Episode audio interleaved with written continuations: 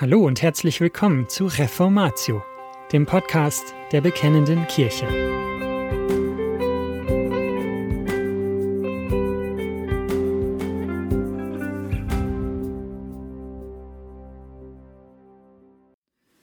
Was konstituiert die Ehe? Teil 1 von Jürgen Burkhard-Klautke aus der Zeitschrift der Bekennenden Kirche Nummer 4. Gelesen von Katharina Rühle. Zur gegenwärtigen Situation. Die Frage, wann eine Ehe beginnt bzw. wodurch sie konstituiert wird, stellen wir in einer Zeit, in der das Gesetz Gottes als Norm in unserem Gemeinwesen verschwunden ist. Soziologen sprechen davon, dass es seit Ende der 1960er Jahre in den westlichen Industrieländern zu einer tiefgreifenden Verunsicherung über die moralischen Normen und Werte für das private Leben im Allgemeinen gekommen ist und im Besonderen über die Form des Zusammenlebens von Mann und Frau. Dieses führen sie auf die Individualisierung und die Pluralisierung der Lebensanschauungen und Wertvorstellungen zurück. Ob diese Diagnose ausreicht, wollen wir hier nicht weiter verfolgen. Tatsache ist jedenfalls, dass gegenwärtig etwa drei Millionen Menschen in der Bundesrepublik Deutschland zusammenleben, ohne standesamtlich verheiratet zu sein. Im Wesentlichen begegnen uns heute drei Argumentationslinien, mit denen man dieses Verhalten zu rechtfertigen sucht. Zum einen erklärt man, eine Eheschließung behindere, ja zerstöre wahrhafte Zuneigung und Liebe, da sie eine Verrechtlichung einer Liebesbeziehung sei. Arno Plack, einer der Vordenker der sexuellen Revolution der 60er Jahre, bezeichnete in diesem Zusammenhang die Ehe als Grab der Liebe. Zu diesen hohen Idealen steht eine andere Begründung in deutlichem Gegensatz. Hier ist das Zusammenleben ohne Trauschein durch Scheu zur Verbindlichkeit motiviert. Man traut sich nicht, es mit einem Menschen auf Lebenszeit zu wagen. Eheschließung wird zuweilen als Zwang zur Treue wahrgenommen, als eine die Entfaltung der eigenen Persönlichkeit hemmende Fremdbestimmung, die die Lebensmöglichkeiten einschränke und das Leben nicht reicher, sondern ärmer mache. Schließlich begründet man die Ablehnung der Eheschließung mit den finanziellen Risiken im Falle einer Ehescheidung. In jüngsten Umfragen geben 32 Prozent an, ihren Partner und den Bestand der eigenen Gefühle erst einmal ausgiebig testen zu wollen. Mehr als drei Viertel der Bevölkerung, nämlich 77 Prozent, favorisieren eine unkomplizierte Trennung, sollte das Experiment gescheitert sein. In einer kürzlich in einem Magazin erschienenen Studie wird das unkomplizierte Finale als der größte Vorteil wilder Ehen bezeichnet. Reaktionen von Landes- und Freikirchen Angesichts dieses Prozesses haben sich die evangelischen Volkskirchen wahrlich nicht durch ein intensives Bemühen hervorgetan, diese Entwicklung abzubremsen oder gar zu verhindern. Im Gegenteil. Unter den ungezählten Stellungnahmen, die Synoden und Kirchenleitungen in den vergangenen Jahrzehnten produziert haben, findet sich keine einzige, die sich mit dem Eindämmen von vor- oder außerehelichen Beziehungen befasst. Im März 1996 sprach sich die Synode der Nordelbischen Kirche sogar dafür aus, verbindlich und auf Dauer angelegte eheähnliche Partnerschaften als Lebensform anzuerkennen. Als daraufhin zwei Bischöfe gegen diesen Entscheid ihr Veto einlegten, die Hamburger Bischöfin Jepsen hatte nichts gegen diesen Beschluss einzuwenden, einigte man sich ein Jahr später auf die Kompromissformel, dass Ehe und Familie allein das Leitbild christlicher Orientierung für das Zusammenleben der Geschlechter darstellten. Jedoch könnten auch eheähnliche Partnerschaften für Christen als Kompromiss in ihrer biografischen Situation angemessen sein. Ausdrücklich heißt es, Menschen, die so leben, haben ihren Platz in der christlichen Gemeinde. Wenig später äußerte sich auch ein Leiter einer Freikirche entsprechend. Der methodistische Bischof Walter Kleiber erklärte, das gottgewollte Modell für eine verbindliche Lebensgemeinschaft sei und bleibe die Ehe, für die der kirchliche Segen gegeben werde. Es könnten aber auch zwei Partner in Verantwortung vor Gott zusammenleben, wenn sie Schwierigkeiten hätten, eine öffentlich-rechtlich anerkannte Ehe zu schließen. Wenn sie ihre Lebensgemeinschaft innerlich an der Verbindlichkeit einer Ehe ausrichten, dann kann dies eine Gewissensentscheidung sein, die so auch vor Gott getroffen wird.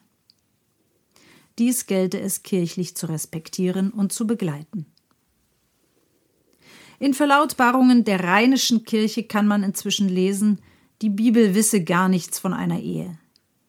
Die Württembergische Synode erklärte, kirchliche Trauungen zwischen Christen und Nichtchristen, also zum Beispiel mit einem Mohammedaner, sei im Prinzip möglich. Reaktionen der Politik Seit dem letzten Regierungswechsel schlagen auch die gesetzgebenden Organe diesen Kurs ein. Offenbares Zeichen ist die Gesetzesinitiative, nach der sich zwei Homosexuelle registrieren lassen können. Im Kern unterscheiden sich diese sogenannte eingetragenen Lebensgemeinschaften rechtlich von Eheschließungen nur dadurch, dass den gleichgeschlechtlichen Verbindungen ein Adoptionsrecht nicht zusteht. Gleichwohl werden im Volksmund diese eingetragenen Partnerschaften schon jetzt als Homo-Ehen bezeichnet. Andererseits erklärt sich der Staat immer weniger für die Ehe und deren Schutz zuständig. Dieses zeigt sich nicht nur in Bestrebungen, die Ehescheidung immer mehr zu erleichtern, sondern auch in der Art und Weise, wie gegenwärtig namentlich die Rechtsprechung mit dem Thema des Zusammenlebens ohne Trauschein umgeht. Während in den 70er und 80er Jahren noch deutliche Unterschiede zwischen der Lebensform der Ehe und der wilden Ehe bestanden, und zwar in juristischer, fiskaler und erbrechtlicher Hinsicht, werden diese Unterschiede gegenwärtig namentlich durch die Rechtsprechung immer mehr eingeebnet. Die Möglichkeit zu privatrechtlichen Vereinbarungen leisten ihr Übriges, sodass inzwischen der Umstand, dass nicht verheiratete Paare steuerlich wie Singles behandelt werden, in Steuerklasse 1, als Hauptargument für den Trauschein angeführt wird. Inzwischen verkündete jedoch die SPD, sie wolle der Diskriminierung und Rechtlosigkeit von gemeinschaftlichen Lebensformen, die nicht in das herkömmliche Muster von Ehe und Familie passen, den Kampf ansagen. Die wilde Ehe solle rechtlich zwischen Singles und Verheiratete gestellt werden. Was das bedeutet, bleibt abzuwarten. Verunsicherung der Christen. Fragt man Christen, ob und wie sie auf diese Situation reagieren sollen, stellt man eine große Ratlosigkeit fest. Die Frage, was eine christliche Ehe eigentlich konstituiert, wird unterschiedlich und häufig unsicher beantwortet. Im Wesentlichen trifft man vier Antworten an. Erstens begegnet man der Ansicht, die Eheschließung erfolge durch die geschlechtliche Vereinigung. Wenn man diese Position in christlichen Kreisen vernimmt, wird sie häufig unter Berufung auf ein aus dem Zusammenhang gerissenes Wort Luthers gerechtfertigt. Er soll einmal gesagt haben, dass die Ehe in der Laube geschlossen werde. Eine andere Auffassung lautet, die Ehe werde durch ein gegenseitiges, privates Versprechen, sich zu lieben, eins zu werden und es auch zu bleiben, geschlossen. Diejenigen, die diese Auffassungen biblisch zu untermauern suchen, weisen darauf hin, dass das Wort Gottes die Ehe als einen Bund bezeichnet. Sprüche 2, Vers 17, Malachi 2, Vers 14. Ein Bund, so die Argumentation, werde immer zwischen den jeweils Betroffenen geschlossen.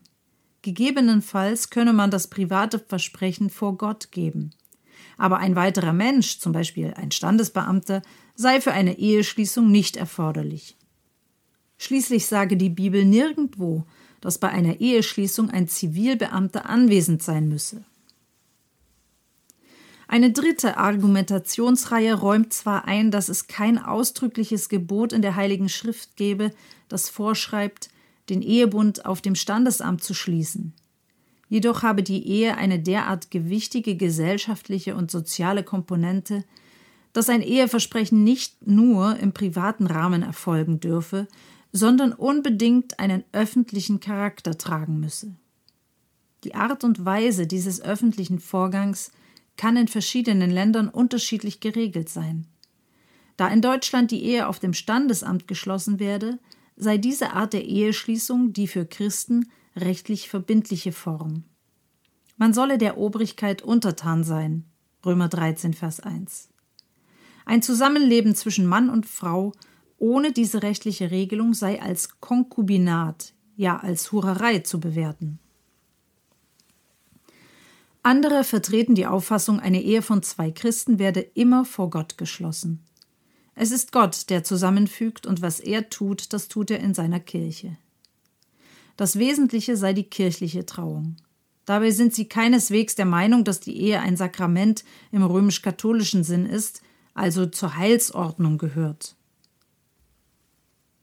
Um auf die Frage, was eine Ehe konstituiert, eine Antwort zu finden, untersuchen wir zunächst, wie die frühe Kirche diese Thematik beurteilt hat.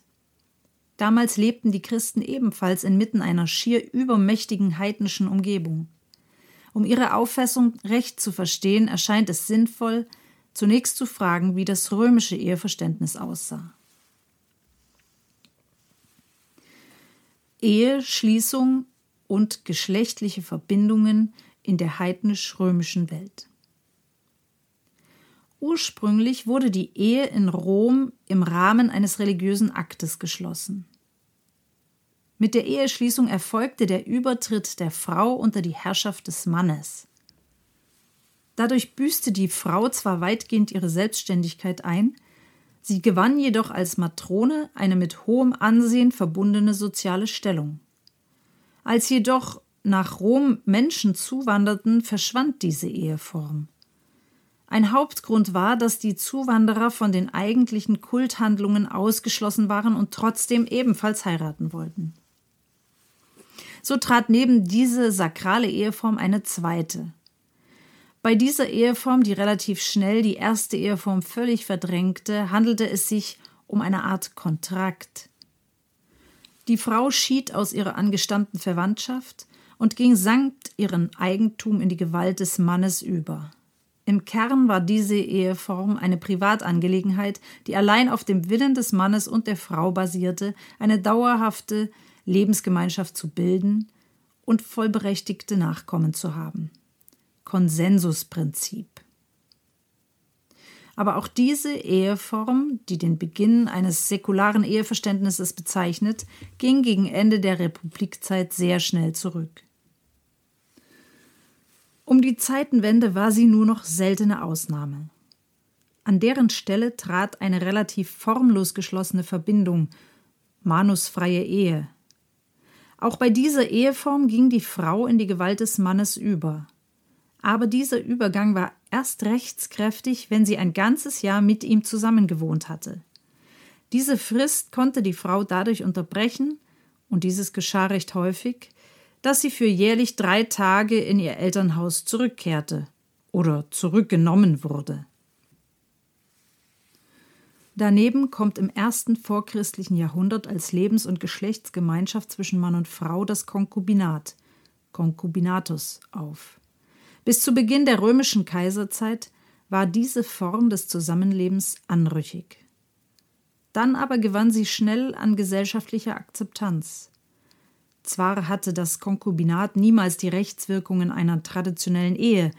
Die Konkubine, Konkubina oder Amica, teilte nicht die soziale Anerkennung einer Ehefrau, die Kinder galten als unehelich, aber in der Kaiserzeit war das Konkubinat vor allem deswegen beliebt, weil der Mann sich neben seiner Gattin noch eine oder mehrere Konkubinen halten konnte. Kaiser Augustus bemühte sich in einer Zeit, als faktisch die Grenzen zwischen der manusfreien Ehe und dem Konkubinat fließend geworden waren und die Ehescheidung eigentlich nur durch finanzielle Belastungen behindert war, das Eherecht zu reformieren. Nach dem Ende des Bürgerkrieges wollte er, dass die Bevölkerung Roms und Italiens wieder zu den Sitten der Väter zurückkehre. Dazu erließ der Kaiser verschiedene Gesetze, in denen er die Eheschließungen zu fördern suchte. Zum Beispiel machte er für Männer von 25 bis 60 und für Frauen von 20 bis 50 Jahren das Heiraten zur Pflicht. Das Zeugen von Kindern wurde durch verschiedenartige Vorteile begünstigt.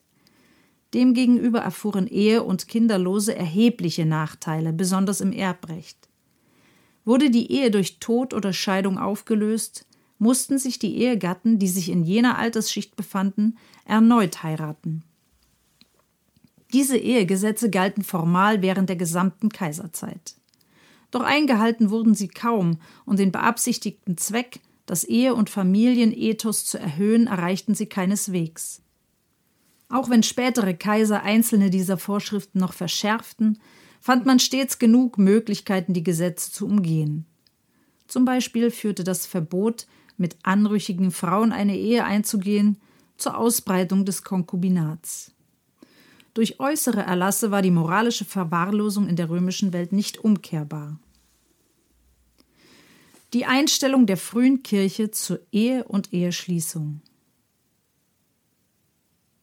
In diese Welt, in der die Form des Zusammenlebens von Mann und Frau nur noch als ein auf gegenseitigem Willen beruhender Konsens angesehen wurde und damit die Ehe als etwas verstanden wurde, das von Menschen zusammengefügt und entsprechend von ihnen auch wieder geschieden werden konnte, traten die Christen mit der Botschaft, dass die Ehe eine Tat Gottes ist. Es ist Gott, der hier zusammenfügt. Darauf weist bereits eine Bemerkung aus den Briefen des Ignatius hin, die Anfang des zweiten Jahrhunderts verfasst wurden. Es ziemt sich aber für die Männer, die heiraten, und die Frauen, die verheiratet werden, die Vereinigung mit Wissen des Aufsehers, Bischofs, einzugehen, damit die Ehe dem Herrn entspreche und nicht der Begierde. Alles geschehe zur Ehre Gottes. Die Formulierung mit Wissen des Aufsehers in Klammern Bischofs will keineswegs nur sagen, dass der Amtsträger den Sachverhalt zur Kenntnis nehmen soll. Das griechische Wort meint ein das gesamte Leben prägendes und bestimmendes Wissen. Der Sinn der Aussage ist, wenn die Ehe nicht der Begierde entsprechen soll, sondern dem Herrn, muss sie im Rahmen der Kirche vollzogen werden. Sie ist gleichsam ein Stück des segnenden Geschehens von Gott her und zu Gott hin. Ein weiterer Hinweis zur Beantwortung der Frage, was in den Augen der frühen Kirche eine Ehe konstituiert, gibt knapp 100 Jahre später Tertullian. Will ein Christ heiraten, muss er die Eheschließung bei dem Aufseher, in Klammern Bischof, bei den Ältesten und bei den Diakonen beantragen. Die Forderung, ein Christ solle die Trauung bei allen zugleich beantragen, ergibt nur Sinn, wenn für eine christliche Ehe ein kirchlicher Akt als unverzichtbar erscheint. Dass genau dieses die Auffassung Tertullians ist, bringt er auch folgendermaßen zum Ausdruck. Bei uns laufen auch die geheimen Verbindungen, das heißt die nicht zuvor bei der Kirche offen bekannt gegeben, Gefahr, als Ehebruch und Hurerei angesehen zu werden. Berücksichtigt man, dass der Ausspruch Verbindungen ohne Kenntnis der Kirche würden als außereheliche Unzucht gelten, in einer Zeit erfolgt, in der die Reformgesetze des Kaisers Augustus faktisch Makulatur sind und in der die Grenzen zwischen Ehe und Konkubinat fließend sind, veranschaulicht diese Bemerkung, wie die frühe Kirche über die Ehe dachte. Die Kirche richtete im Blick auf Ehe und Eheschließung in Konfrontation mit ihrer Umwelt das Recht Gottes auf. Zum Beispiel werden Mischehen, also Eheschließungen zwischen einem Christen und einem Heiden, unzweideutig untersagt. Taufbewerber haben ihre Geschlechterbeziehungen so zu regeln, dass sie entweder ihre Konkubinen entlassen oder diese heiraten. Andernfalls werden sie nicht aufgenommen. Damit wird klargestellt, das Konkubinat hat unter Christen nichts verloren. Es gibt keine Zwischenformen zwischen Ehe und Nicht-Ehe, zwischen verheiratet sein und nicht verheiratet sein. In der nächsten Nummer wollen wir untersuchen, wie die weitere Entwicklung im Eheverständnis war und vor allem, was die Heilige Schrift zu der uns hier interessierenden Frage sagt. Und das war's schon wieder mit dieser Folge von Reformatio. Wenn Sie selbst eine Frage an uns haben, laden wir Sie herzlich dazu ein, uns diese zu schicken. Besuchen Sie uns unter www.bekennende-kirche.de/fragen und nutzen Sie das dortige Formular. Wir werden Ihnen darauf antworten und, so Gott will, Ihre Fragen klären. Außerdem können Sie auf der Seite der Bekennenden Kirche wie gewohnt die Beiträge aus der BK lesen, die Zeitschrift abonnieren und unsere Arbeit mit einer Spende unterstützen. Alle Links finden Sie auch in der Beschreibung dieser Folge des Podcasts. Wir bedanken uns fürs Zuhören, wünschen Ihnen Gottes Segen und sagen Tschüss. Bis zum nächsten Mal.